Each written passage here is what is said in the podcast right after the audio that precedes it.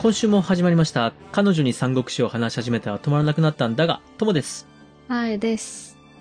前回のあらすじうは、ーんと、あ、ごはいつっとく、ごつ、あれ？ごつとつこつさんが出てきた。ああ、そうです、そうです。はい。コツとつコツコツさんが出てまいりましたね。はい、コツコツさんが出てきました。さあ、そんな南蛮の英雄たちをやっつけた孔明さん、これからどうなっていくのかというお話です。はい、いよいよ南蛮征伐も終わりですか？はい。そうですね。南蛮征伐のラストになります。はい。ではよろしくお願いします。はい、よろしくお願いします。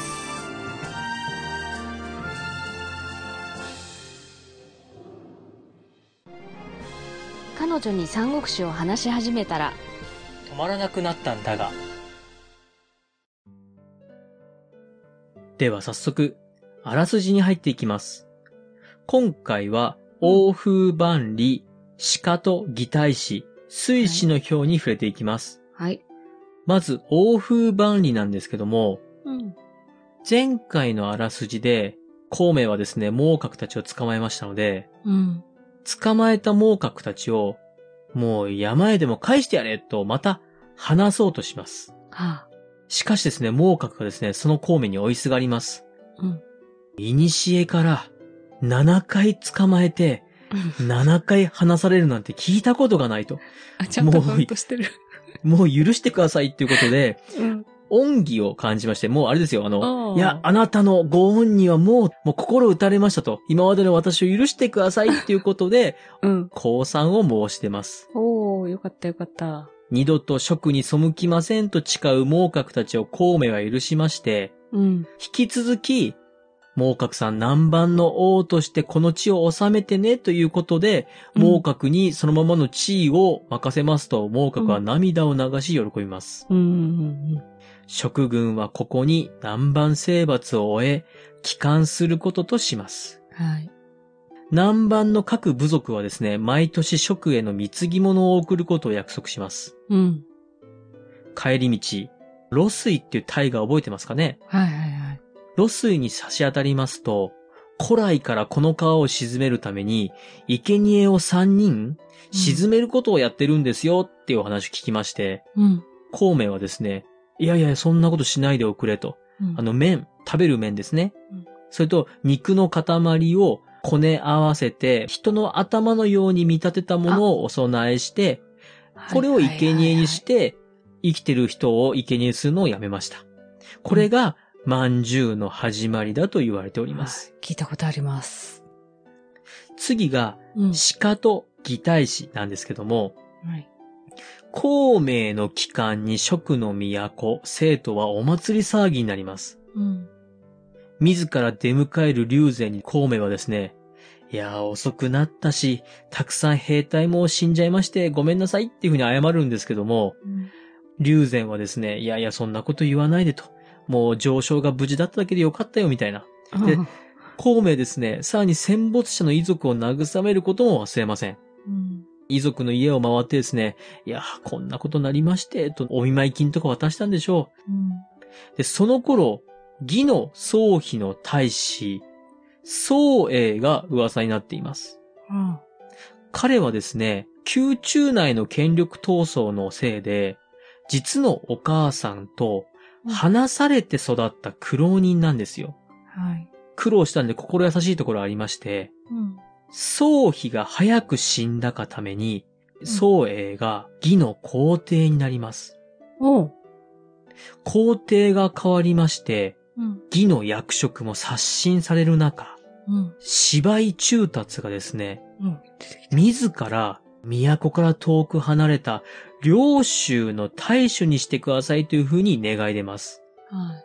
ここは馬頭や馬長の出身地でうん。異民族と国境を接していて、また職にも近い土地なんです。はい。義の人たちは、なんでそんな田舎に行くんだろうと。うん。まあまあでも行きたいんだから好き勝手に行かしとけみたいな感じなんですが、はい。この知らせを聞いた孔明と馬謖はですね、芝居こそまさに恐ろしい存在と。うんその存在が都を離れて領州、蜀のすぐそばに来たっていうことで、これは怖いことになったぞと考えます。はで、相談しまして、馬謖がですね、芝居を兵を用いずに殺してみせる策がありますと、孔明に打ち明けます。い。うん。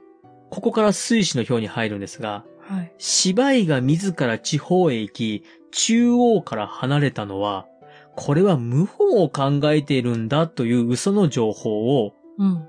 世の中に流すというものでした。うん。この噂が流れて、義の宮中が大騒ぎになります。うん。謀反するんじゃないかっていう人もいれば、いやいや芝居中だとそんなことしないよという人もいて、真実を見極められないんですよ。うん。そこで、宋英自ら芝居に会いに行くことにします。うん。皇帝自ら会いに来たんで、芝居はですね、10万の大軍で出迎えまして、はい。そうすると一瞬、あれ？芝居反乱する気か？ん？大丈夫か？っていうふうに一瞬なるんですけども、うん。芝居は必死に言い訳をしまして、官職は解かれてうん、与えられた役職はなくなってしまうんですけれども、はい命は助かって田舎に引っ込むことになります。あ、結局反乱って取られたってこと？反乱する気はなかったんですけども、うんうんうんちょっと過剰に反応しちゃったんですよ。取られたってこと？ねそうです、そうです。はい。で、この芝居中達がうん。無職になって遠ざけられたのを聞いた孔明さん。うん。普段孔明さんあんまり感情を表に出しませんが、この時はですね、大喜び、やってーって、うひひーってなりまして、性格悪いなと思うんですけども、うん。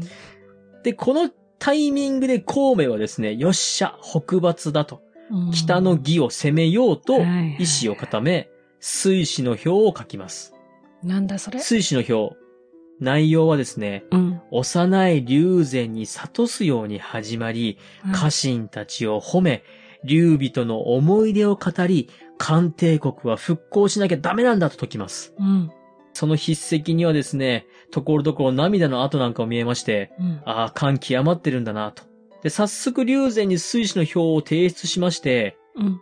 僕、北に行きますって孔明が言うんですけども、龍禅は、いや、南蛮征伐終わってまだ1年しか経ってないのに、大丈夫？とまず孔明の体を心配します。はい。で、家臣たちは家臣たちで、他の心配です。兵隊の調達とかどうするんだねえろお金かかるしね。う。ねえ、おかそう、お金あるの、うん。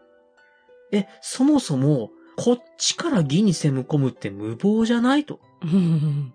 義、代替わりしたばっかりでしばらく攻めてこないんだから、と。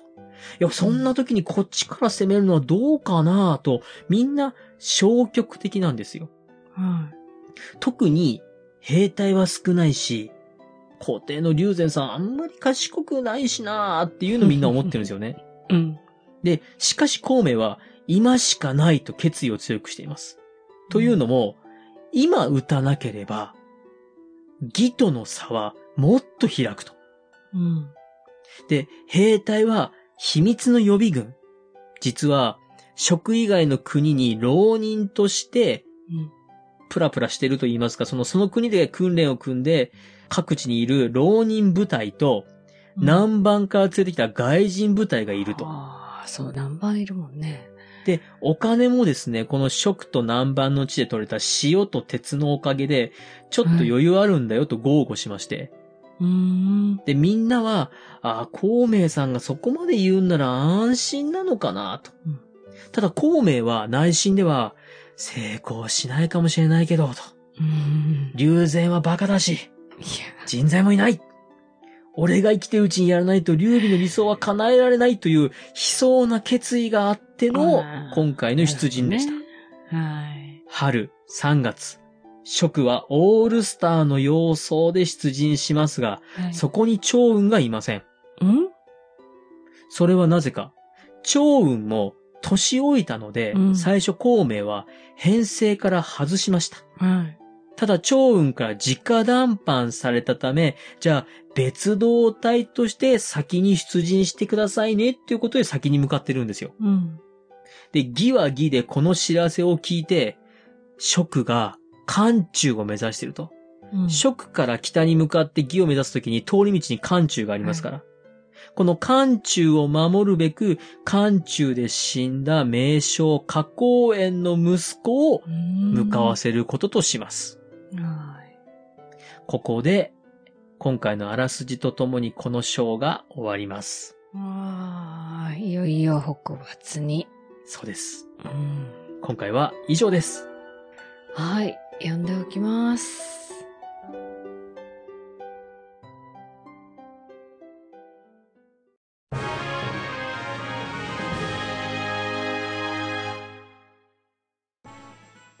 エンディングです。今回、うん。